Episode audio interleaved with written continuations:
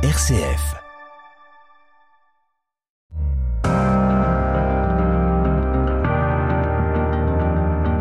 RCF, les racines du présent.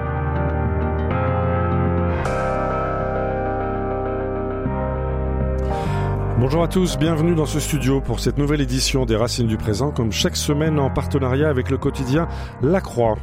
Napoléon III, neveu de Napoléon Ier, reste de nos jours très méconnu. Marqué par son coup d'État inaugural en 1851, autant que par sa débâcle finale à Sedan face à la Prusse en septembre 1870, il est resté dans l'ombre de notre histoire. Mais depuis quelques années, des archives sont ouvertes, des historiens mettent en valeur certains fruits, jusqu'alors méconnus du Second Empire, notamment dans les domaines politiques et économiques. Avec quelques échos, nous allons l'entendre dans notre histoire contemporaine. Avec nos invités aujourd'hui, nous allons évoquer donc cette figure impériale et politique. Xavier Mauduit, bonjour. Bonjour Frédéric. Merci beaucoup d'être avec nous. Je rappelle que vous êtes historien, producteur de l'émission Le cours de l'histoire euh, sur France Culture. Vous êtes également, euh, vous participez à l'émission 28 minutes sur Arte. Vous êtes un spécialiste du Second Empire. Vous avez publié plusieurs livres euh, sur ce sujet et notamment un dernier euh, petit ouvrage hein, intitulé très sobrement Napoléon III, c'est publié au PUF. Avec nous également Maxime Michelet, bonjour. Bonjour Frédéric. Merci beaucoup d'être avec nous. Vous êtes historien, vous présidez la Société historique des Amis de Napoléon III. Vous êtes le biographe, l'un des biographes de génie, dont nous reparlerons. Et votre livre à vous s'intitule Napoléon III, la France et nous. C'est publié aux éditions Passé Composé. Voilà, avec nos deux, avec nos deux invités, donc, euh, nous allons nous interroger, faut-il réhabiliter Napoléon III, premier président de la République et dernier monarque Les racines du présent. Frédéric Mounier. Napoléon III, donc euh, premier président de la République, dernier monarque, pourquoi est-il si méconnu? Pourquoi est-il si peu enseigné? Il est mort il y a tout juste 150 ans. Y a-t-il autour de lui une légende noire, Maxime Michelet? Alors oui, il y a une légende noire particulièrement tenace autour de Napoléon III, notamment tenace parce qu'elle est due à un de nos plus grands écrivains, l'un de nos plus grands génies littéraires, Victor Hugo, mais un autre grand génie, Émile Zola, y a aussi donné, euh, aussi participé, et puis un grand penseur politique, Karl Marx, a aussi euh, rajouté. Euh, Ça fait du bon monde quand même contre l'empereur. Voilà. Mhm. Après, euh, comme Victor Hugo le dit lui-même euh, aux obsèques de Georges Sand, euh, le, le- le bruit de la fureur que vous déclenchez contre vous est une forme aussi de gloire. Et on peut donc mettre au, au- au profit de Napoléon III le fait d'avoir eu des ennemis quand même d'une certaine De qualité. d'une certaine stature. Mais ils n'y ont pas été euh, ils n'y ont pas été de main morte et notamment Victor Hugo a construit autour de Napoléon III. Victor Hugo avait des raisons euh, politiques, des divergences politiques profondes avec euh, Enfin, l'empereur. il n'a pas toujours été en désaccord. Il n'a pas toujours été en désaccord, même si le désaccord est arrivé assez tôt. En réalité, il arrive dès l'été 1849. Il est bien antérieur au coup d'État du 2 décembre 1851. Mais surtout, Victor Hugo a déployé autour de Napoléon III une véritable mythologie littéraire, en réalité, en créant une sorte de croque-mitaine, notamment dans les châtiments, en en mais, faisant... euh, mais de très belles factures. Ah bah, il l'a fait avec talent, il l'a fait Ouais. avec génie. C'est euh, c'est malheureux pour Napoléon Mhm. III, mais euh, il l'a fait avec génie. Cette légende noire va ensuite euh, se poursuivre euh, extrêmement longtemps, puisque la Troisième République va en faire en grande partie son récit officiel sur le Second Empire. La légende noire va ensuite être... euh, Donc la Troisième République s'est petit, s'est mais- construit avec le Second Empire comme repoussoir. il le fallait de toute manière. Oui. On ne peut pas non plus reprocher à la Troisième République d'avoir voulu enterrer fragile le... à ses débuts. Voilà. Et puis tout régime euh, se fonde sur la Mhm. défaite du régime précédent qu'elle a vaincu. Donc euh, il y a une forme de logique. Maintenant nous sommes quand même 150 ans euh, après la mort de l'empereur, plus de 150 ans après sa chute. Euh, la République n'est plus en danger euh, vis-à-vis euh, de Napoléon de- euh, vis-à-vis de Napoléon III. Il est donc temps, je pense, que nous retrouvions une mémoire sereine Voilà. du Second Empire. On a bien entendu votre appel. Xavier Mauduit, je rappelle que depuis Louis XV, aucun chef d'État n'a gouverné aussi longuement la France, puisque Louis-Napoléon Bonaparte a été à la tête du pays pendant 18 ans. Il a été président de la République de 1848 à 1852, puis empereur de 1852 à 1870. Comment voyez-vous cette légende noire? Est-elle justifiée à certains égards, Xavier Mauduit? Il faut le dire et le rappeler, celui qui pose problème à la République, c'est Napoléon III, ce n'est pas Napoléon Ier. C'est bien le neveu qui pose problème, parce que vous savez, quand on regarde Napoléon Ier, c'est une épopée qui a laissé des traces que la République accepte sans problème dans la gloire nationale. Notamment les fameux piliers de granit. Exactement, la Légion d'honneur, le Code civil, vous avez des statuts de Napoléon Ier, vous avez des rues, des places, etc. Pour Napoléon III, c'est extrêmement Rien. récent. Oh, il y a le À Paris, de a la gare du Nord. Oui, Napoléon mais c'est- rien du tout. C'est rien du tout, on peut le C'est- dire. Cet homme a totalement révolutionné, on va le voir, l'urbanisme parisien, Ouais. et il y a quasiment rien pour lui rendre hommage dans sa ville. Parce que Napoléon Ier, si vous voulez, Oui. ne fonctionne qu'avec un homme qui est Napoléon Ier. Le Premier Empire, c'est Napoléon Ier. Le gros problème avec le Second Empire et Napoléon III, c'est que vous avez un système politique qui dépasse l'individu lui-même. Mais c'est ce que vous avez rappelé, Frédéric. En 1848, un homme est élu président de la République. C'est le premier de notre histoire, c'est Louis-Napoléon Bonaparte. Cet homme-là fait un coup d'État, il prend le nom de Napoléon III et il reste empereur pendant 18 ans. C'est énorme. Donc vous voyez, la République garde quand même euh, un petit sentiment euh, délicat. Mhm. Et puis, à la toute fin du régime, on est en mai 1870. Personne sait que ça va être la fin du régime. Il y a un plébiscite Ouais. et là il le remporte haut la main. Donc ça veut dire que jusqu'au bout il a le soutien populaire, ce qui est quand même un des gages du bonapartisme. Et après la République qui se met en place, ah bah là vous l'avez dit aussi, c'est une République fragile. Il faut bien compter cinq ans avant que la Oui. troisième République s'affirme. Et donc le bonapartisme c'est le danger. On parle alors de césarisme, c'est ça qui fait peur à la Mhm. République. Donc ce Napoléon III, il est très complexe pour la République. Alors, vous avez utilisé, Xavier Mauduit, le mot de plébiscite. Euh, Maxime Michelet, il faut expliquer ce que c'est qu'un plébiscite. Est-ce que c'est un référendum? Est-ce que c'est une élection? Et, et comment et pourquoi Napoléon III a-t-il fonctionné à coup de plébiscite? Du reste, en 1848, 1851, 1852 et 1870, tous n'ont pas été totalement artificiels quand même. Aucun n'a été totalement artificiel, même on peut le dire. Mhm. Alors le plébiscite, c'est le cœur de la doctrine euh, bonapartiste telle que conçue par Napoléon III. Il faut le rappeler, euh, le bonapartisme, euh, c'est l'expérience et la pratique du pouvoir par Napoléon Ier, mais c'est surtout la conceptualisation euh, idéologique faite de cette expérience par Louis-Napoléon Bonaparte, son neveu. Et au centre, il met les droits du peuple. Ce qui est très, très intéressant chez Louis-Napoléon, c'est qu'il fournit, dans les années 1830 et 1840, toute une série de, d'écrits de jeunesse, toute une série d'écrits idéologiques, les idées napoléoniennes, l'idée napoléonienne, l'extinction du voilà. paupérisme, qui est célèbre pour sa fibre sociale. Et donc, vous avez euh, dans ces écrits une construction euh, politique, idéologique, au centre duquel il y a le plébiscite, donc qui est un, alors qui est un référendum. Aujourd'hui, on n'utilise En plus le terme sorte, oui. qui est en quelque sorte un référendum. La différence du plébiscite, c'est que fondamentalement, le plébiscite, euh, le peuple doit répondre oui. C'est euh, grosso modo ça. Le, le plébiscite n'est pas le plébiscite n'est pas vraiment une contrairement au référendum aujourd'hui, notamment au référendum qu'on peut avoir aujourd'hui d'initiatives partagées ou des choses comme cela.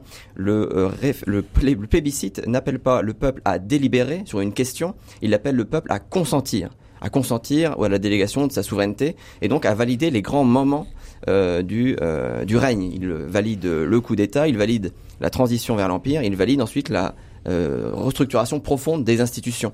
Le Napoléon III, je pense, n'aurait jamais appelé le peuple français à se à délibérer, par exemple, sur la réforme des retraites par référendum. Et là, ça aurait été un référendum. Un plébiscite, c'est vraiment un acte de souveraineté, de souveraineté collective. Alors, ces plébiscites ont-ils été réguliers, Maxime Michelet? Alors, celui qu'évoquait Xavier, celui du Oui. 8 mai 1870, est régulier. C'est d'ailleurs une campagne assez passionnante. C'est-à-dire la campagne électorale a été libre. La campagne électorale a été libre, nous Mhm. sommes en 1870, le droit de réunion euh, existe, les candidatures officielles où euh, le C'est ce qu'on appelle l'empire libéral. voilà, les candidatures officielles où le, le pouvoir désignait le bon candidat pour qui voter euh, ont été euh, abandonnées et d'ailleurs la campagne a lieu dans un véritable contexte d'émulation euh, politique très intéressant et l'empereur ne remporte pas le plébiscite euh, à 51-49, il le Et remporte pas à- partout. Il le, alors il le remporte Oui. pas partout, il le remporte pas dans, il le remporte dans les grandes villes notamment. euh, Il perd plutôt le plébiscite dans les grandes villes, mais il ne faut jamais. euh, Je, ne crois pas en cette opposition entre les grandes, les villes et les campagnes euh, sous le Second Empire, parce que d'un côté, en effet, vous avez des villes comme Paris, Lyon, euh, Marseille qui s'opposent à Napoléon III pour des raisons historiques en grande partie, et euh, vous avez aussi d'autres villes qui se rallient à, qui votent euh, favorablement au plébiscite. Vous avez Reims, vous avez Rouen qui votent pour pour Napoléon III. L'un des plébiscites les plus attaqués sur sa légitimité, on va dire, Mhm. euh, c'est celui du 20 et 21 décembre 1851. Celui qui a lieu juste Oui. après le coup d'État du 2 décembre 1851, puisque là, la France est en état de siège. euh, la, le coup de, la répression du coup d'État a été quand même très brutale, donc les conditions d'une euh, campagne libre ne sont pas euh, réunies. Mais pour autant, euh, Montpellier va voter euh, majoritairement d'une courte tête, mais majoritairement contre le coup d'État, contre la euh, régularisation du coup d'État et Paris va voter à 38% contre aussi le coup d'État. Donc ce n'était pas un scrutin libre, Mhm. mais ce n'est pas non plus un scrutin à la soviétique où euh, Louis-Napoléon fait 99% des voix. Alors on va remonter le, le cours de l'histoire, essayer de comprendre d'où vient euh, Louis-Napoléon et puis où il est arrivé finalement. Euh, Xavier Mauduit, rappelez-nous, il est né en 1808, il était fils de roi, neveu d'empereur. Euh, Pe- Peut-être des questions sur sa paternité Qui était Ah oui, son il y en père a eu, il y en a Oui. eu, c'est vrai, il y en a eu, mais il y en a plus. Hein. Il y en a plus Ah non, non, non. On Bon. peut dire que euh, Louis, le frère de Napoléon Ier, est bien le père de Louis-Napoléon Bonaparte et sa maman est bien Hortense de Beauharnais. Donc pour, pour les parents, Bon. c'est bon. Non, non, mais c'est intéressant Oui, hein, oui. de souligner la question parce que souvent interroger la paternité, c'est remettre en cause des formes de légitimité. Non, les historiens aujourd'hui sont tout à fait d'accord. C'est sûr que les parents ne s'entendaient pas, ils ne Mhm. vivaient pas ensemble, mais que à un moment quand même, ils étaient ensemble au bon moment et ils ont pu concevoir cet enfant. Donc c'est vrai que la question ne se pose pas. La question est réglée. Euh, Louis-Napoléon a un demi-frère euh, qui s'appelle Morny, qui lui-même est fils du général Flao, qui lui-même est enfant naturel de Talleyrand. C'est bien ça, Xavier Mauduit? Oui, c'est ça. Et puis alors avec C'est quand même assez incroyable. Mais non, mais en plus, euh, vous pouvez euh, encore tirer le fil et vous allez Oui. arriver jusqu'à Louis XV. C'est-à-dire? Eh ben parce que euh, la mère, euh, que que des enfants illégitimes Oui, hein, dans oui. cette histoire-là, serait une des jeunes femmes qui aurait connu le parc cerf de Louis XV et dont elle aurait eu un enfant. Mais L'une des nombreuses jeunes femmes. L'une des Oui. très nombreuses jeunes femmes. Et c'est très intéressant hein, de voir ce demi-frère parce que euh, c'est vrai que ici avec la figure de Morny, nous avons quelque chose de fascinant qui est un parallèle de destin Mhm. entre Louis-Napoléon Bonaparte, l'enfant légitime qui vit sa vie en exil, c'est un Bonaparte, Oui. et celui qui devient le duc de Morny, qui s'insère dans la très bonne société parisienne, et notamment sous la monarchie de Juillet, au plus près du monde industriel et même de la société de cour. Et donc ces deux destins qui évoluent en parallèle se retrouvent Ils au moment converger. du Grand Voilà. Empire. Et donc euh, c'est j'ai envie de dire clairement hein, deux intelligences ou en tout cas deux lectures du monde très pertinentes qui se retrouvent pour créer quelque chose. Mhm. Alors revenons sur les, les débuts de la vie de, de Louis-Napoléon. Donc c'est un, c'est un prince en exil, il va vivre en Italie. Euh, on dit qu'il va se rapprocher des, des Carbonari, euh, Xavier Mauduit. qui ne sont pas euh, Oui. une recette de pâte, hein, faut bien Voilà. le rappeler. Les Carbonari, c'est ce mouvement, cette société Oui. secrète qui œuvre à l'unité italienne ou en tout cas à retrouver la souveraineté pour les Italiens. Pour le dire autrement, c'est chasser les Autrichiens. Oui, Voilà. il est proche de ces mouvements-là. Et euh, Maxime Michelet a dit avec justesse que au cœur de cette question, il y a le bonapartisme. C'est-à-dire que Napoléon Ier n'est pas bonapartiste. Napoléon Ier est Napoléon Ier, l'empereur. Après la mort de Napoléon, il y a ce texte absolument sidérant qu'est le mémorial de Sainte-Hélène, dicté par Napoléon pendant son exil Pendant à Sainte-Hélène. Et Napoléon revisite son histoire. Évidemment, Et il l'a réécrit. ah ben, il a réécrit à l'aune des attentes de ses contemporains. Donc, il a défendu les acquis de la Révolution. Pourquoi pas Et surtout, il aurait défendu le droit des peuples. En tout cas, c'est comme ça qu'il se présente. Là aussi, on peut en douter. Louis Bonaparte, le père de- du futur Napoléon III, était roi de Hollande. Donc, il mettait ses frères euh, rois de pays un Il peu partout. la famille, oui. Voilà, donc le droit des peuples, on peut nuancer, mais peu importe. Ce qui est important, c'est que ce texte-là, dans les années 1820, est relu. Et ça crée ce mouvement bonapartiste matiné du romantisme, hein, c'est la grande période Oui. romantique, qui crée un idéal. Et le jeune Louis-Napoléon Bonaparte est élevé par sa mère à, à donc en Suisse, dans le culte impérial. Et il développe des idées. Ben, ces idées qu'on Il construit dit, sa pensée, oui. Ouais, la liberté, les acquis de la Révolution, on entend bien le début de la Révolution évidemment, et puis euh, le droit des peuples. Et dans cette idée de droit des peuples, il se dit, il faut que j'agisse, je suis un Bonaparte, je dois agir, je vais aller en Italie où des Italiens se battent, et il participe, ça dure pas longtemps, Ouais. il tombe malade, c'est la rougeole, épidémie violente. de Et sa mère vient le récupérer, Maxime Michelet. Juste pour rebondir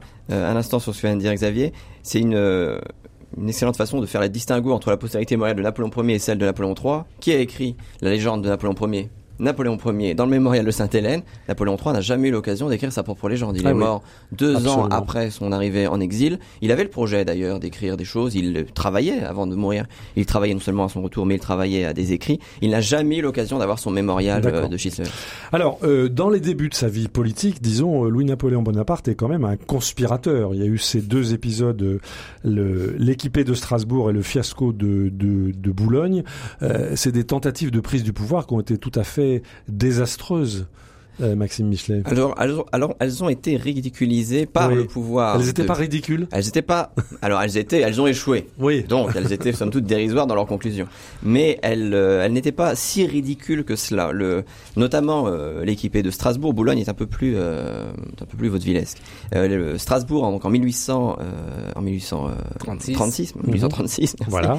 En 1836, l'équipée de Strasbourg fait vraiment trembler. Euh, le Vraiment pouvoir de oui oui le pouvoir de Louis Philippe il y a notamment d'ailleurs une coupure de la ligne télégraphique entre Strasbourg et Paris et donc ils n'ont que le début euh, du télégramme qui leur dit que le prince Louis-Napoléon Bonaparte a commencé un putsch et il n'y a pas la suite où on, on Donc dit il a voulu rallier pas à de- son panache la, la garnison de Strasbourg. il a voulu tout à fait Voilà. rallier euh, il a voulu à chaque fois Mais que ils ce étaient soit juste quelques dizaines. alors ils étaient quelques dizaines à passer, de- tout à fait. Et ce sont d'ailleurs ceux de ceux de Strasbourg et de Boulogne, c'est l'entourage euh, véritablement le plus proche de Louis-Napoléon euh, Bonaparte. Ce sont ses amis, notamment le principal de ses euh, fidèles, euh, celui qui sera ensuite le duc de Persigny, et Qu'on retrouvera au cours de qu'on l'histoire. retrouvera. Et tous ces tous ces gens-là, tous ces gens qui ont participé à Strasbourg, à Boulogne, on va les retrouver ensuite. On va les retrouver à l'Élysée, on va les Oui, retrouver aux ce seront des Tuileries. piliers du Second Ce Empire. sont des piliers du Second Empire, et c'est aussi ça qui donnera dans la, dans la mémoire de Napoléon III l'aspect euh, de, de, de, de bande organisée, de, de malfrats en bande organisée, car les putschistes de Un peu 36 et de mafia, 40 n'ayons voilà, pas peur des mots. Sont rentrés avec lui Oui. à l'Élysée. Mais c'est simplement que Louis-Napoléon Bonaparte euh, euh, donne une Alors, prime à la fidélité. le, le fiasco de Boulogne, qui a été donc une tentative de débarquement euh, avorté, euh, venu d'Angleterre, etc. euh, finalement, ça lui a permis de, de mûrir en quelque sorte, puisqu'il a été incarcéré au fort de Ham, dans, dans le nord de la France, où il a passé plusieurs années. Il a réfléchi, il a lu, et c'est là qu'il a construit sa doctrine politique, Xavier Mauduit. Oui, il parle lui-même de ses universités Ouais. pour ses années de prison parce que c'est vrai qu'en 1840, quand il fait cette tentative de prise de pouvoir à Boulogne, je rejoins complètement ce que disait Maxime Michelet. euh, 1840, c'est foireux. hein. Le débarquement, voilà, il ressemble à rien. Mais 1836, ça aurait réussi. Aujourd'hui, Frédéric, on serait peut-être en train de dire, mais quel coup de génie. Ah Donc, oui. ben oui, toujours à se méfier Oui. parce qu'on connaît la fin des événements et, Absolument. et- et c'est dangereux. Oui. Mais 1840, condamnation. Et là, c'est très intéressant parce qu'une peine est créée spécialement pour lui. C'est l'enfermement perpétuel dans une forteresse, donc la forteresse de Ham. Et il en profite et il écrit. Il écrit, il se crée des réseaux. Si vous voulez. Il pensait qu'en débarquant en 1836 à Strasbourg, en 1840 à Boulogne, devant des soldats, rien que son nom allait faire que la troupe allait le suivre. Bah, il constaté que ça rien n'était pas la vie de sa famille, du reste. En plus, sa famille était Oui. d'ailleurs contre ses à aventures, fait ça ressemblait à rien. Et il a constaté aussi qu'une fois que ça a foiré et qu'il a été condamné, il n'y a pas un mouvement populaire massif.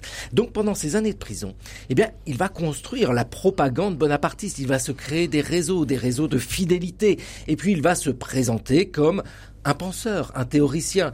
Maxime Michelet a évoqué tout à l'heure Extinction du paupérisme, ce livre écrit en 1844. Rendez-vous compte de la portée de ce titre. Extinction du paupérisme, c'est disparition de la misère. Il a compris que le monde était en train de changer. Mhm. Euh, Le Royaume-Uni, enfin l'Angleterre en tout cas, est rentré déjà dans la révolution industrielle. La France y arrive tout doucement. Il y a cette nouvelle classe sociale, ce monde ouvrier.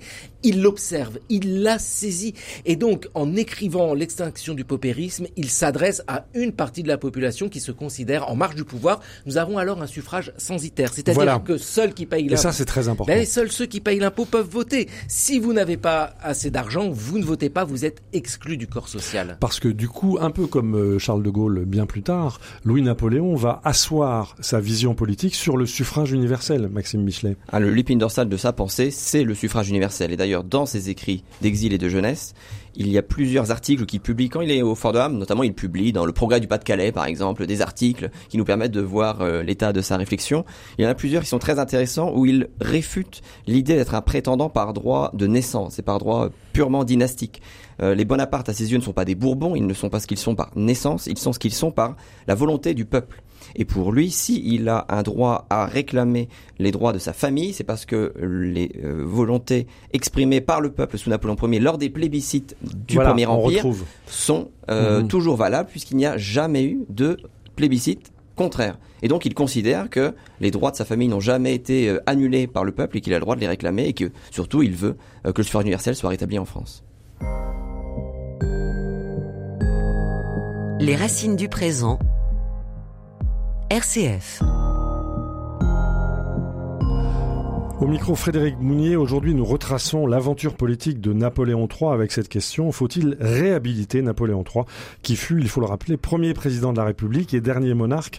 Nous sommes en compagnie de l'historien, journaliste et producteur sur France Culture Xavier Mauduit, euh, lui-même spécialiste euh, du Second Empire qui a publié plusieurs livres sur le sujet et notamment un dernier Napoléon III publié au PUF, aux presses universitaires de France. Et puis nous sommes également en compagnie de Maxime Michelet, historien, président de la Société historique des Amis de Napoléon III, biographe de génie dont on reparlera dans quelques instants, euh, et qui vient de publier un livre tout à fait intéressant intitulé Napoléon III, la France et nous. C'est aux éditions Passé Composé. Alors nous rentrons dans le cœur de l'histoire euh, politique de Napoléon III. L'année 1848, c'est une année extrêmement riche et difficile pour la vie politique française. Xavier Mauduit, comment est-ce que euh, Louis-Napoléon va s'insérer dans cette période extraordinairement troublée en 1848 1848. Il faut rappeler qu'il est en 1848. C'est un jeune euh, prince qui est né en 1808, donc a vécu très peu de temps en mhm. fait euh, sous les ordres des palais impériaux, qui a connu l'exil après la chute de Napoléon à Waterloo. Donc il connaît l'exil. Il a fait deux prises de tentative du pouvoir, de pouvoir qui sont révélées désastreuses et il est en prison. Il a fait six ans de prison. Il s'est évadé. Nous sommes en 1846. Il s'évade déguisé en maçon avec une planche qui lui, cache, euh, qui lui cache le visage. C'est-à-dire qu'en 1848, il est en exil à Londres, jeune prince dandy, et il voit qu'en France, une révolution chasse le roi Louis-Philippe. C'est la fin de la monarchie de juillet. Il voit aussi qu'en Europe, il y a un grand mouvement qu'on appelle le printemps des peuples. Hein. Il y a un mouvement d'espoir, euh, de libération nationale. Et il va en profiter pour s'insérer dans la vie politique française. C'est la République. Par un trou de souris, en quelque sorte. Mais ça lui convient très bien. Et puis à ce moment-là, vous savez, des élections, bien sûr, c'est logique. On élit une assemblée qui est une assemblée constituante. Et cette assemblée-là, c'est pas comme aujourd'hui, eh bien, peut faire que un candidat, sans même être candidat, peut être élu dans plein de départements. Et lui, il est élu dans plein de départements. Le problème, c'est que la loi d'exil est toujours euh, active. Il n'a pas le droit d'entrer en France. Alors, il rentre, ça crée des polémiques. Pour résumer, il préfère rester à Londres en se montrant homme qui ne veut pas de trouble. Il attend d'être appelé. Et faire preuve de sagesse. Et oui, c'est important parce qu'il a besoin, après euh, son image de conspirateur, de paraître homme sage. Il attend d'être appelé, en quelque sorte, je me permets à nouveau le, parallèle, on en reparlera tout à l'heure, comme le général de Gaulle, peut-être en 1958, qui attendait euh, d'être euh, appelé. Donc il faut rappeler qu'en juin 48, il y a eu plusieurs milliers de morts à Paris. la République a fait tirer sur le sur le peuple. Et donc il y a ces élections présidentielles. Il faut rappeler quand même l'enthousiasme de Victor Hugo à cette époque-là, que vous, vous évoquiez tout à l'heure la, légende noire, Maxime Michelet, mais Victor Hugo écrit à cette époque-là, ce n'est pas un prince qui revient, c'est une idée, celui que le peuple vient de nommer représentant, après l'élection donc, n'est pas l'héritier de l'échauffourée de Boulogne, c'est le vainqueur d'Iéna. Sa candidature date d'Austerlitz. Et donc le 10 décembre, il a eu 75% des voix, Maxime Michelet. Comment expliquer cela? Le triomphe présidentiel de Louis-Napoléon Bonaparte est incontestable. Hein. Là, pour le coup, le 10 décembre. C'était une élection libre? C'est une élection libre et c'est une victoire nette et sans bavure. Seules les femmes n'avaient pas voté. Seules les femmes n'avaient pas voté. Et comme d'habitude à euh, l'époque. Voilà, comme d'habitude, jusqu'à la Seconde Guerre mondiale. Donc là, euh, c'est une longue histoire, malheureusement, que le suffrage strictement masculin. Alors, cette, euh, cette élection présidentielle, elle fait partie d'un des chapitres de la légende noire, si je puis dire. Elle a souvent été décrite comme la victoire, et notamment par Karl Marx d'ailleurs, comme la victoire des paysans contre les ouvriers, comme la révolte euh, dans les urnes de la réaction le euh, peuple conservateur, voilà, le peuple conservateur, la terre qui ne ment pas, comme on a dit quelques années plus tard, ne voulant pas de la République, aurait mhm. donné à la République un prince comme président. Et en réalité, on décrédibilise cette élection en expliquant que le peuple français, finalement, et Georges Sand le dit dans des lettres, hein, Georges Sand dit, bah voilà, on a donné au peuple français la possibilité d'élire son président. C'est comme un enfant qui utilise son premier fusil se blesse avec. Ce grand gredin de peuple français, qu'est-ce qu'il a fait? Bah, Il a élu le mauvais candidat. Mhm. Il a fait quelque chose qu'il n'avait même pas lui-même compris. En réalité, le peuple français en 1848. Alors il y a plusieurs éléments qui rentrent en ligne de compte pour l'élection euh, de Louis-Napoléon Bonaparte. Il y a déjà face à lui un candidat, le général Cavaignac, vous en parliez. Le général Cavaignac, c'est celui qui fait tirer sur les ouvriers en juin 1848 et il a gouverné à partir de ce moment-là. Donc il a le bilan de l'année 1848 et donc lui, il subit une forme déjà de dégagisme. Et Louis-Napoléon Bonaparte, de par son aura, de par aussi, il faut bien le dire, la malléabilité de la légende napoléonienne, qui est une sorte d'immense parapluie sous mhm. lequel toutes les formations politiques peuvent euh, se réfugier, parvient à réunir euh, tous les euh, beaucoup beaucoup de Français sous ce, sous son nom et pas seulement euh, parce que les gens pensaient voter pour son oncle. Euh, ça, c'est une. euh, Il y a autre chose derrière. Il y a autre chose derrière. Les Parisiens ont voté pour lui à 66%. C'est pas les uniquement Parisiens l'avaient bien vu revenir aux Invalides, le tonton. Alors, euh, Adolphe Thiers, qui était déjà l'un des piliers de la vie politique à cette époque-là, nous explique c'est un crétin qu'on mènera, c'est-à-dire que personne ne savait ce qui allait se passer en fait. Ouais, c'est un inconnu. Xavier Mauduit. C'est un inconnu. Et lui-même ne à connaît pas. Paris. Voilà. Mais il arrive à l'Élysée. C'est formidable. Mais c'est quoi un président de la République? C'est la première fois. On ne sait pas à quoi ça va ressembler. D'ailleurs, c'est un On n'a fonctionnaire. pas l'expérience démocratique réelle. Mais non, il reçoit un traitement, il n'y a plus de liste civile comme avaient les rois de France.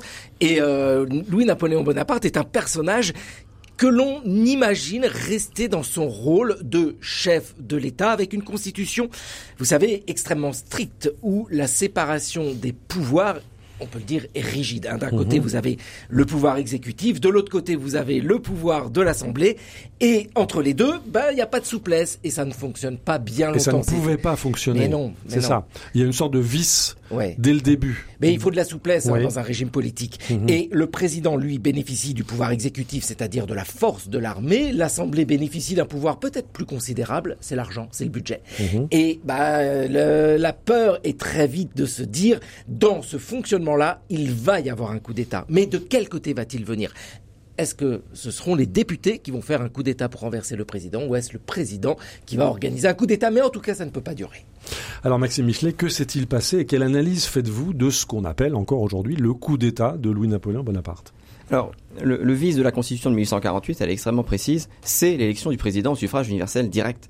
Car lorsque les constituants, alors les- le- la, la structure de la, de la République de 1848 est en effet très rigide, avec une séparation de pouvoir très stricte, mais le grand problème, c'est qu'ils ont décidé d'élire le chef de l'État, auquel ils donnent d'ailleurs aucun pouvoir, au suffrage universel direct. Donc il y a bien- une contradiction. il y a une contradiction absolue puisque ce président devient soudain l'incarnation du peuple. Il le dit d'ailleurs le- les, jouer. adversaires. Il Voilà, va il va en jouer. jouer. Il va Ouais. devenir petit à petit euh, sous son mandat l'incarnation des droits populaires.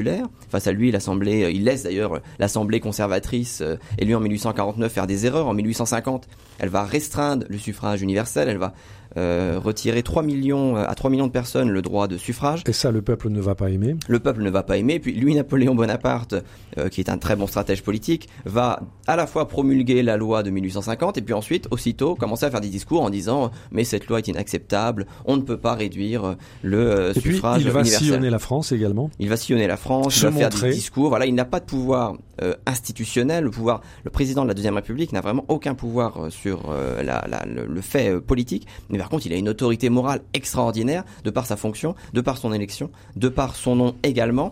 Et si le coup d'État du 2 décembre 1851 a lieu, c'est parce que la deuxième République fonce, et si je puis dire en klaxonnant, vers euh, le mur du, de mai 1852 où, doit, euh, où doivent avoir lieu l'élection présidentielle, la nouvelle élection présidentielle et la nouvelle élection législative. Et donc en mai 1852, il peut y avoir un grand bouleversement politique parce que une des autres, un des autres problèmes de cette constitution, c'est que le président et le suffrage universel direct n'a pas le droit de, re- de se représenter à sa réélection. Il n'a pas le droit de remettre son mandat en jeu face au peuple Donc le souverain. système était coincé. Le système est coincé, surtout qu'en face, euh, personne ne sait vraiment qui peut euh, prendre la place Mhm. euh, de Louis-Napoléon Bonaparte, quel candidat peut être présenté? Alors on parle du prince de Joinville, on parle de certains Orléans, mais ils n'ont pas la puissance charismatique vis-à-vis de- des masses populaires de Louis-Napoléon Bonaparte. Et l'une des craintes d'ailleurs à ce moment-là, c'est qu'en mai 1852, le peuple aille à l'urne et dépose quand même un bulletin Louis-Napoléon Mhm. Bonaparte dans, dans l'urne.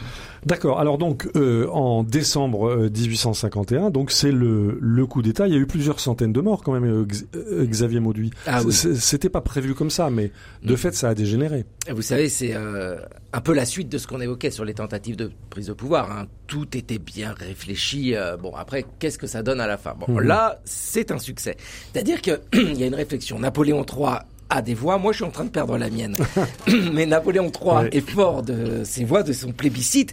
Mais il se trouve à un moment très particulier de que va donner l'avenir. Il fait le choix du coup d'État. C'est très fort parce qu'il s'inscrit dans une lignée. Les contemporains font le rapport et Marx le premier avec le coup d'État du 18 Brumaire oui. de Napoléon, enfin Napoléon Bonaparte, oui. comme une logique. Le coup d'État se passe bien, tel que présenté par le pouvoir. Dans la réalité, on voit bien qu'il y a une des contestations très fortes, notamment en province. Euh, Là où ça se passe mal, c'est qu'il y a du sang. C'est-à-dire que la troupe tire. Et c'est vrai que ces taches de sang originelles, on va dire, c'est quelque chose que Ça une, restera. une fois devenu Napoléon III, l'empereur ne pourra jamais effacer, et même pour lui-même, hein, on sent qu'il n'aurait jamais, jamais voulu ça. Et donc, ce début-là, c'est quelque chose qui fait basculer complètement l'évolution de son pouvoir avec du sang. Et donc l'opposition et le premier à s'opposer. C'est Victor Hugo hein. c'est c'est ce crime en fait. Et dès lors vous voyez un régime qui est Un crime originel. c'est bien difficile après de s'en débarrasser. Est-ce qu'on peut faire, euh, Maxime Michelet, le, le, le parallèle, j'ai- j'ai tenté de l'évoquer à plusieurs reprises depuis le début de cette conversation, euh, à ce moment-là, est-ce qu'on peut faire le parallèle entre Louis-Napoléon Bonaparte et Charles de Gaulle le 13 mai 1958 Alors il y y y a beaucoup de parallèles à faire entre le général Ouais. de Gaulle et Louis-Napoléon Bonaparte, Allez-y. notamment sur le plan des idées, parce qu'en réalité le, le bonapartisme, Louis-Napoléonien, si vous me permettez cette expression, ensuite par divers canaux, à mes yeux, va revenir jusqu'au général de Gaulle, qu'il va ensuite synthétiser dans le gaullisme. Et lui-même d'ailleurs, dans ses mémoires d'espoir, écrit qu'en 1958, quand il revient au pouvoir, il ne propose pas l'élection présidentielle au suffrage universel direct, il l'écrit noir sur blanc parce qu'il sait qu'il y a le précédent de Louis-Napoléon Bonaparte, et qu'il ne voulait pas d'un plébiscite. Et d'ailleurs dans, le, Et dans il ses discours de attendre 1962, 1962, oui. et en 62, il utilise encore ce terme en disant je ne voulais pas d'un plébiscite en 1958. Donc il ne l'avoue pas, mais le général de Gaulle, il a quand même Louis-Napoléon Bonaparte quelque part euh, en tête. Alors la grande différence entre le coup d'État du 2 décembre 1800, euh, 1851 et l'affaire du 13 mai 1958, qui est un putsch en Algérie, c'est que le général de Gaulle a fait un coup d'État sans faire de coup d'État.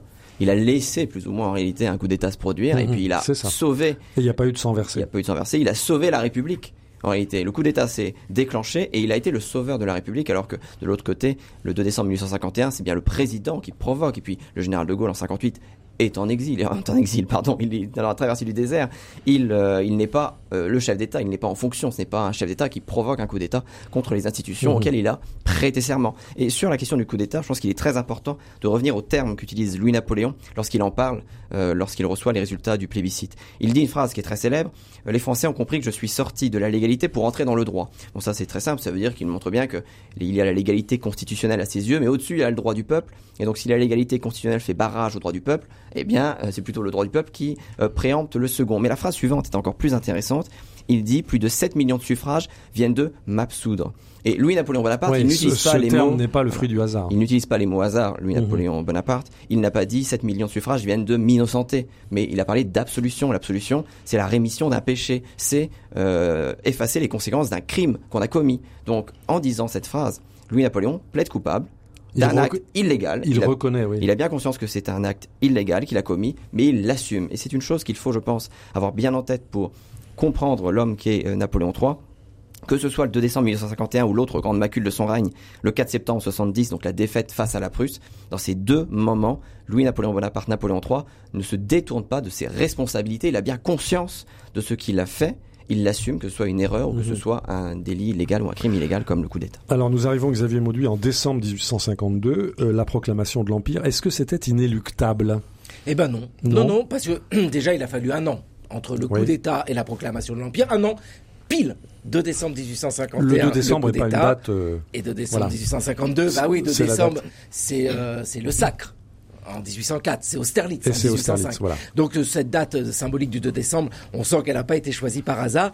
Non, c'était pas une évidence l'empire au sens où Louis-Napoléon Bonaparte, président de la République, vraiment à partir de son élection, se présente comme le président. Et puis, à partir du coup d'État, c'est ce qu'on appelle la République décennale qui est censée durer dix ans. Il est entouré euh, d'hommes qui le poussent hein, vraiment vers euh, l'Empire. Et c'est vrai que cette marche à l'Empire se construit tranquillement et de manière extrêmement intelligente. Avec tous ses voyages en province, il se fait découvrir de- du peuple et des élites. hein. C'est très important, les élites qu'il y a Mhm. partout en région. Et puis, il se fait découvrir de la bonne société parisienne. Qu'il ne le connaissait pas. mais qu'il ne le connaissait Eh pas. D'où l'importance du duc de Morny qu'on a évoqué. Il a besoin de se créer Qui des se réseaux. fait l'entremetteur. Eh, mais vous savez, Frédéric, si on fait un peu le point, qui est ce bonhomme après le coup d'État? Euh, C'est un prince, bien sûr, là, il n'y a pas de problème, qui a vécu longtemps en exil. Il connaît pas bien la France. Euh, il a un fort accent, d'ailleurs, euh, allemand. Oui. Il a fait deux tentatives de prise de pouvoir. Ça l'a conduit en prison six ans de tôle, quand même. C'est pas rien. Il s'évade. C'est quand même un, un fugitif en cavale. Et Oui. en plus, il a fait un coup d'État. Il n'est pas comme son oncle associé à des grandes victoires. Napoléon Ier, quand il arrive au pouvoir, euh, il a derrière lui Napoléon Bonaparte, hein, Mhm. le général victorieux de la Révolution. Donc, vous voyez, là, il y a quand même beaucoup d'éléments négatifs. Il a tout à reconstruire pour une légitimité dont il est sûr, hein, il n'y a pas besoin de se poser la question s'il est légitime ou pas, mais il a besoin de montrer cette légitimité, convaincre le peuple et les élites.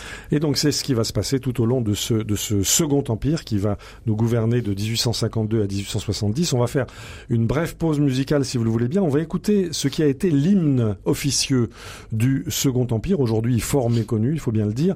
Euh, c'est un chant composé par Hortense, Hortense de Beauharnais, donc la mère de Napoléon III, et par Alexandre de Laborde. Vers 1807, euh, on va écouter euh, quelques mesures de ce chant euh, partant pour la Syrie, interprété par la musique des équipages de la flotte de Toulon.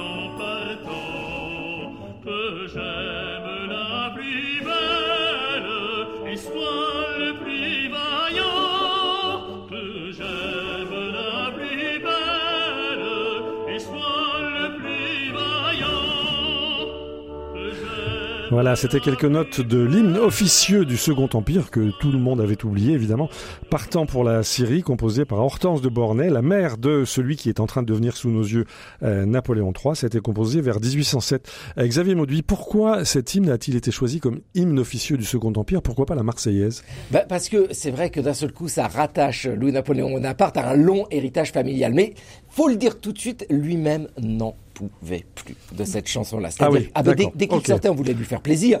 Donc il y avait partant pour la Syrie partout, tout le temps, tout le temps. Et il faut quand même le dire, ce n'est pas l'hymne le plus entraînant possible. Alors ça n'a pas empêché les soldats d'aller euh, combattre, hein.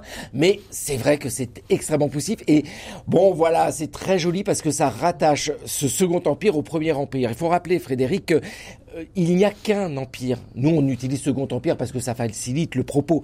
Mais en décembre 1852, Napoléon III rétablit l'empire de son oncle. Pour lui, il y a ah oui, c'est un rétablissement. Ben oui, il y a eu une grosse pause de Waterloo euh, jusqu'en 1852, mais voilà, c'est la continuité. De même que Louis XVIII avait estimé euh, régner dans la, continuité. Voilà. Exactement la même chose. par-dessus la Révolution. Et donc c'est vrai que cette petite chanson si douce et si jolie, écrite par Hortense de Beauharnais, eh bien, ça rattache ce Second Empire au premier. Puis la figure d'Hortense est importante parce que c'était quelqu'un qui gardait euh, encore une très bonne image auprès de la population. C'est celle qui est restée auprès de Napoléon Ier jusqu'au bout. Maxime Michelet. Alors vous faisiez la comparaison avec Louis XVIII. Il y a une euh, petite différence entre Napoléon III et Louis XVIII. Et Certes. Je pense qu'il y, a, il y, en a, il y en a plusieurs. Il y en a plusieurs. Mais sur, le, sur le, la question du chiffre, ça me fait penser à la question du chiffre. Parce que quand Napoléon, Napoléon III, on connaît Napoléon Ier, on connaît Napoléon III. Mais c'est étonnant d'avoir ce chiffre 3 et d'ailleurs il a été assez disputé lorsqu'il a voulu rétablir euh, l'Empire sous le nom de Napoléon III. On a l'impression que c'est comme Louis XVIII, euh, vous savez, qui prend en compte euh, Louis XVII dans le décompte. En réalité, de nouveau, on voit ici la logique basée sur le suffrage universel et les constitutions de l'Empire que porte Louis-Napoléon Bonaparte. Il reconnaît Napoléon II uniquement parce qu'il a été proclamé légalement par les assemblées de l'Empire en 1815. Mais il ne reconnaît pas ses oncles, par exemple. Avant lui, il y a eu quand même Joseph et euh, son père Louis euh, qui ont été, euh, empereurs titulaires. Il n'est pas Napoléon V, il est Napoléon III. Alors venons-en au cœur de notre de notre affaire, la, vie politique sous le Second Empire. Maxime Michelet, vous avez une formule tout à fait étonnante dans votre livre Napoléon III, la France et nous, publié aux éditions Passé Composé. Vous écrivez le Second Empire fut l'âge de l'apprentissage du vote. Que voulez-vous dire exactement?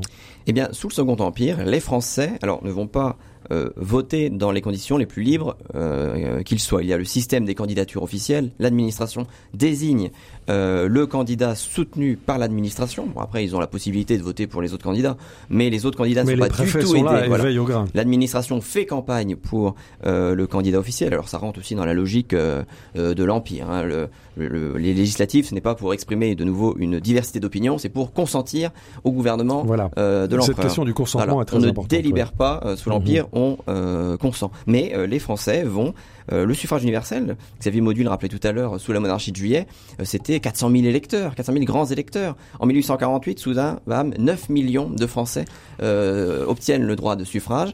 Et donc, ils vont le faire plusieurs fois, en 1848, en 1849. Et sous le Second Empire, ils vont apprendre la régularité de ce geste tous les 5-6 ans, ils vont voter pour les élections législatives, ils vont apprendre euh, la logique de d'aller dans un bureau de vote, la logique de la campagne électorale. Il y a une, un vrai habitus qui se crée. Il n'y avait pas d'isoloir à l'époque, Il n'y avait pas d'isoloir. On donnait son, on donnait son bulletin au président de bureau qui pouvait d'ailleurs l'ouvrir, vérifier si vous aviez voté pour le can- bon candidat. Donc, euh, Et tout ça sous les yeux de tout le monde. voilà, les élections n'étaient Du Châtelain et les du élections n'étaient pas libres, Ouais. mais il s'agissait d'élections et les Français se sont quand même habitués à ce geste. Et l'une des, l'un des éléments les plus euh, marquants euh, dans ce domaine, c'est que la participation électorale ne va cesser de monter. Entre les élections législatives de 1852 et celles de 1859, c'est quasiment 20 points de participation. À la fin, vous avez euh, un peu plus de 80% de participation électorale, Mhm. et ce sera grosso modo le, le niveau de participation qu'il y aura sous la Troisième République. Xavier Mauduit, est-ce que vous partagez ce regard positif que porte Maxime Michelet sur cette démocratie illibérale, en quelque sorte, euh, que fut le, le Second Empire? Ah, il s'est passé quelque chose. On ne Oui. peut pas le nier. Il s'est passé quelque chose, ne serait-ce que par le suffrage universel. C'est très important de le rappeler. hein. C'est-à-dire que les gens ont eu le sentiment d'être écoutés. Alors, avec toutes les limites possibles, hein, on en est bien conscient. La on presse sait que était muselée, par exemple la presse est muselée, alors, euh, tout est surveillé. On sait que nous sommes avec une dictature, une forme de dictature, pas du tout dictature militaire. hein, Les Mhm. civils ont une place considérable, mais on va dire un pouvoir fort, un pouvoir euh, policier. On le sait, tout ça, c'est pas c'est pas un souci. Mais le suffrage universel masculin est là, est présent, et ça devient quelque chose qui, comme l'a dit Maxime, entre dans la vie des Français. Et pareil avec euh, l'idée qu'il est possible de discuter. Alors c'est compliqué les réunions, vous savez, c'est extrêmement surveillé. Vous pouvez pas vous Bah réunir. oui, on imagine. Ah bah euh, le nombre est calculé, ou alors faut faire une déclaration euh, au maire ou surtout Ouais. au préfet, ou parfois jusqu'au ministère de l'Intérieur. Et il faut pas parler de n'importe quoi, hein, pas de politique, pas de religion. Mais c'est concrètement important. Ouais. hein, parce que ça veut dire que pour une noce, euh, tout ça c'est surveillé. On peut pas C'est un peu la Chine d'aujourd'hui, toutes choses restant égales par ailleurs. Non, Non, mais il y a, y y un moment qui est quand Ouais. même voilà particulier. Mais Mhm. au milieu de tout cela, il y a des discussions, il y a des débats, il y a des échanges. Tous ces textes que l'on évoque depuis tout à l'heure circulent. Les candidats, officiels ou non officiels, ont des professions de foi. Il y a des affiches. Alors c'est sûr que pour les candidats non officiels, ce sont des affiches en couleur, un peu comme celles de la publicité et du théâtre. Mhm. Ça rend moins légitime, mais peu importe. Il y a quand même, voilà, l'idée que les consciences peuvent être éveillées par la politique. Et ça, c'est là, c'est très important parce que les choses n'apparaissent jamais comme d'un claquement de doigts. Et sous la Troisième C'est un République, accouchement en quelque et sorte. ben voilà, la Troisième Mhm. République est héritière de ce long processus. Donc on peut pas l'écarter d'un revers de la main comme si on disait oh ben non il s'est rien passé. C'est là où naît quelque chose dont nous sommes aujourd'hui les héritiers. Encore aujourd'hui. Et puis, au fil des années, Maxime Michelet, ce Second Empire euh, avance vers une forme de euh, libéralisation, vers une forme de libéralisme. En 1864, euh, le droit de grève, euh, on observe une lente montée de l'opposition, ou plutôt des oppositions, puisqu'il y a à la fois l'opposition euh, légitimiste, orléaniste, puis l'opposition républicaine. Comment est-ce que les dernières années de l'Empire euh, ont amené vers ce qui pourrait, ce qui aurait pu être peut-être une démocratie libérale, Maxime Michelet? Alors, ce qui est important de rappeler dans les questions des oppositions, c'est que l'opposition la plus importante, c'est l'opposition de droite. hein. Ce sont les royalistes. On, a- on- on assiste souvent sur, la- sur les républicains, qui sont peut-être les plus euh, euh, vibrants, parce que c'est eux qui ont gagné en 1870. Mais en réalité, les résistances face aux décisions de l'empereur, notamment aux décisions sociales, Mhm. aux droits de grève, aux droits de réunion, euh, aux divers droits sociaux qu'il accorde euh, au peuple, viennent plutôt du Conseil d'État qui est tenu par des euh, orléanistes et plutôt par des royalistes. Donc au fil, comme vous le disiez, au fil et à mesure de la, de la seconde décennie du règne, de la décennie 1860, les institutions vont être libéralisées euh, petit à petit pour aboutir en 1870 à une nouvelle constitution qui est véritablement une monarchie euh, parlementaire. Une monarchie parlementaire un peu particulière puisque l'empereur conserve, et il s'est d'ailleurs battu dans les discussions euh, qui mènent à la constitution de 1870, il s'est battu pour conserver le droit de faire appel au peuple et de pouvoir toujours euh, faire appel au peuple. Et puis il y a une forme de double, euh, comment dire, de double légitimité pour le gouvernement. Le gouvernement a besoin d'une majorité au sein du Parlement, mais il a aussi besoin de euh, l'aval de l'empereur. En réalité, vous regardez les institutions de 1870, c'est grosso modo les institutions de la Ve République, à la différence que le président de la République est un empereur à vie, Mhm. mais le, le mécanisme dynastique n'a jamais pu être totalement pensé par euh, les bonapartistes puisqu'il n'y a jamais eu Voilà. d'activation du mécanisme dynastique, mais il était dans les cartons qu'une succession impériale soit soumise à plébiscite. Donc il y aurait eu le renouvellement à chaque règne Mhm. de ce contrat plébiscitaire entre la dynastie et le peuple. Alors on va aborder maintenant l'aspect euh, euh, économique et social de ce, de ce Second Empire. Maxime Michelet, vous évoquez le, le prince de la prospérité, c'est le, le, le titre de votre chapitre. Mais avant cela, euh, je voudrais qu'on se fasse une petite parenthèse musicale tout à fait agréable et détendue.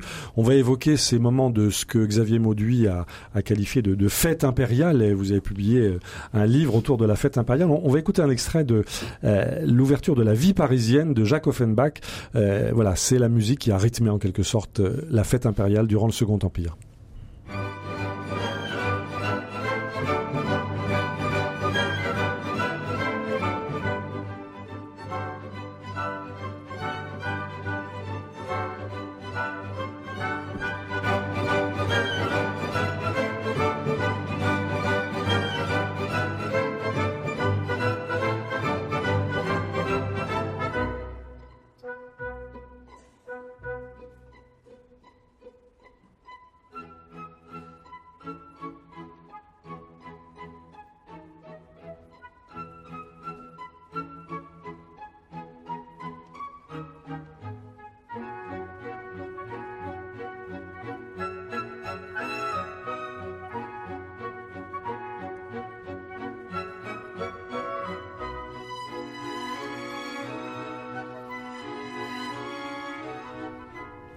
Quelques mesures de l'ouverture de la vie parisienne de Jacques Offenbach, interprétée par le Wiener Staatsoper sous la direction de Andri Jurkevich. Xavier Mauduit, la fête impériale, ça a été euh, euh, un fête majeur pendant le Second Empire ou c'était juste euh, une sorte d'emballage, d'habillage? C'est essentiel. Ce moment-là est essentiel, cet aspect du Second Empire, parce que, on l'a dit, hein, c'est pas facile pour un homme qui n'a pas des victoires militaires éclatantes, qui a un coup d'État dans les pattes et qui a fait de la prison, de paraître légitime.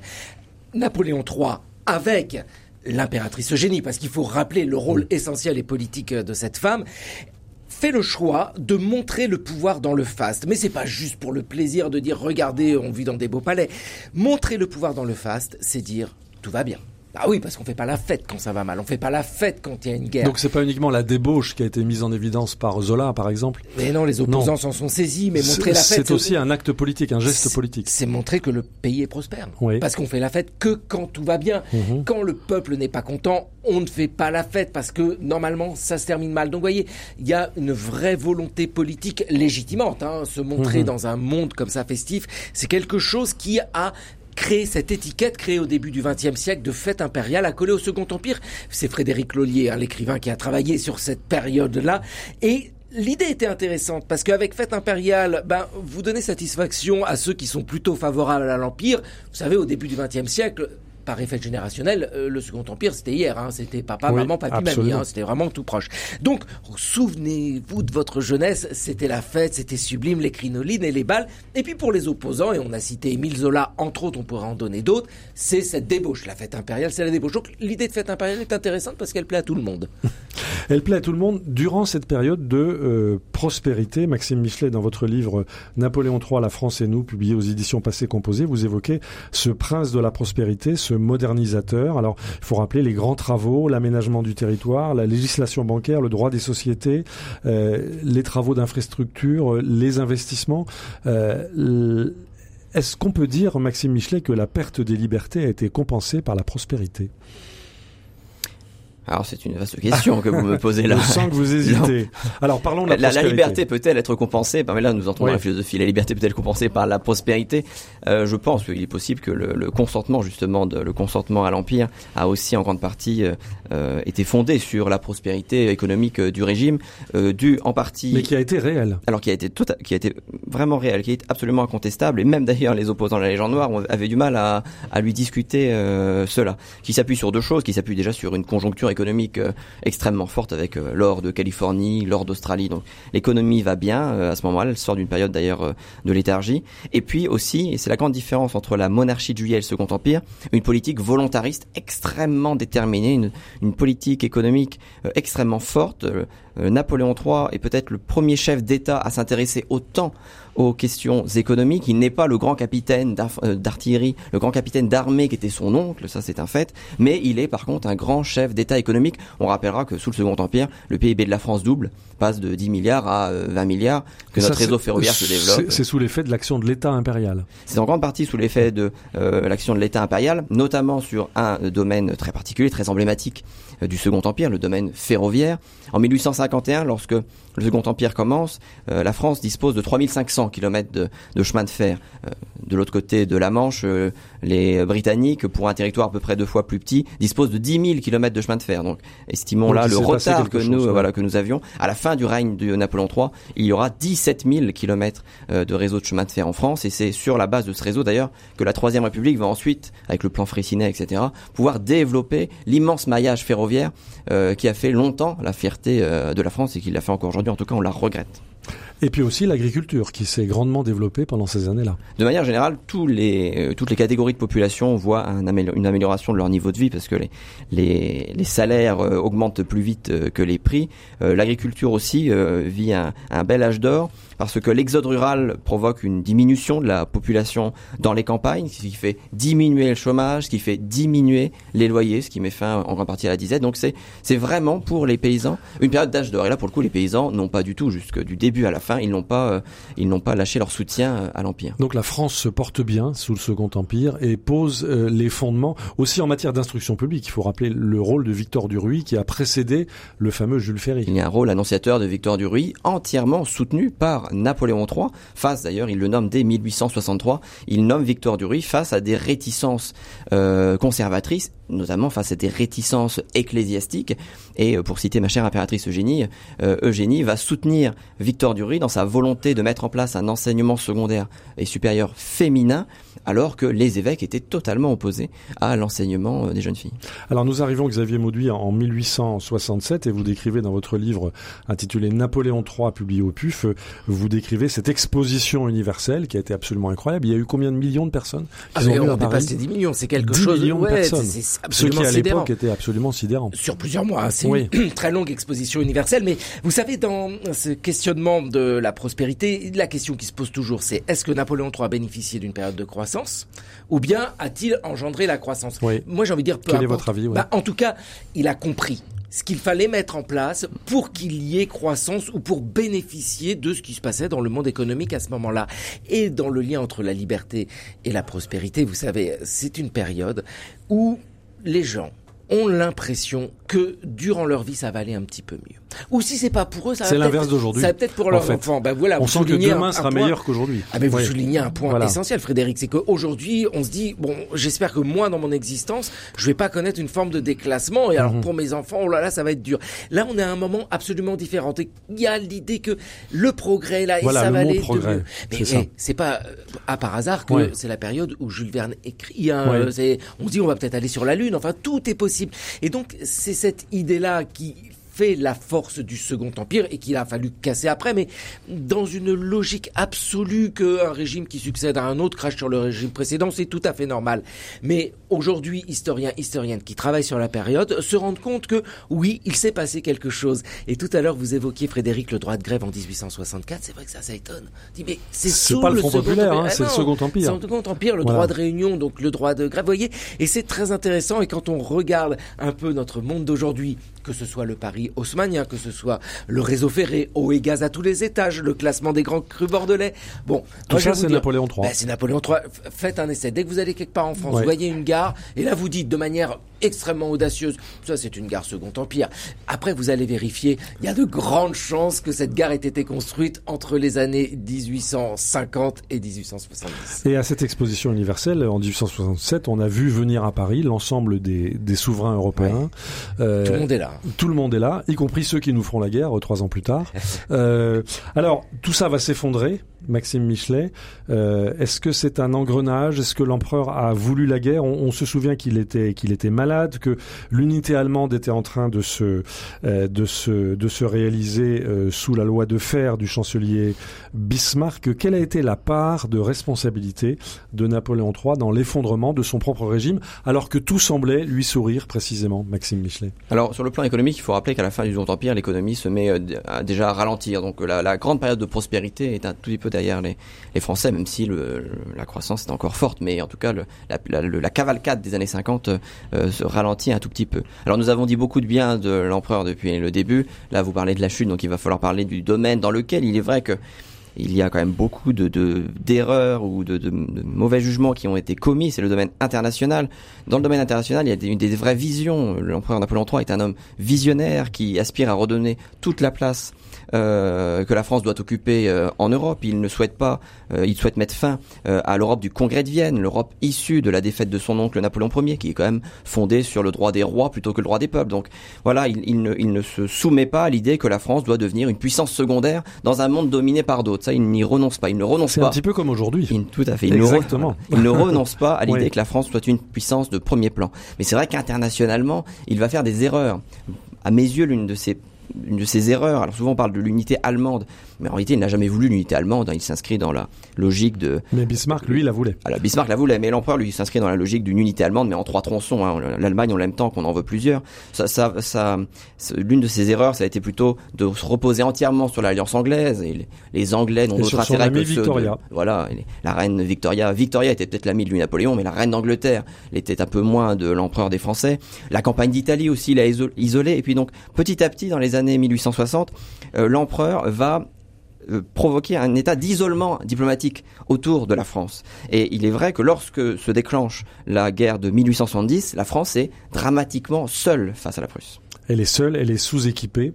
Euh, L'armée n'a pas, semble-t-il, le niveau de formation nécessaire. Euh, face à l'armée prussienne. Euh, Xavier Mauduit, cette défaite était inéluctable. Il nous reste une poignée de minutes. Oui. C'était inéluctable? Bah, en tout cas, les faits montrent que c'était l'échec. Vous savez, c'est toujours très dur en histoire. On évoquait les échecs diplomatiques de Napoléon III quand il a imaginé un empire latin au, en Amérique, c'est la défaite du Mexique, c'est oui. une catastrophe absolue. On en a pas parlé, mais aujourd'hui, ça, ça, aurait fonctionné. On dirait mais quelle idée de génie. Non, ouais. mais effectivement, euh, la guerre de 1870 est une véritable catastrophe parce qu'il y a un enchaînement euh, d'éléments en fait. C'est pour ça que réduire un régime à un seul homme, c'est une erreur et réduire tout euh, sur la personne de Napoléon III, c'est faux vous l'avez dit, il est malade à ce moment-là. Ce sont ses calculs rénaux. C'est vraiment terrible. Hein. Il urine du sang. Enfin, mmh. vous voyez, il souffre.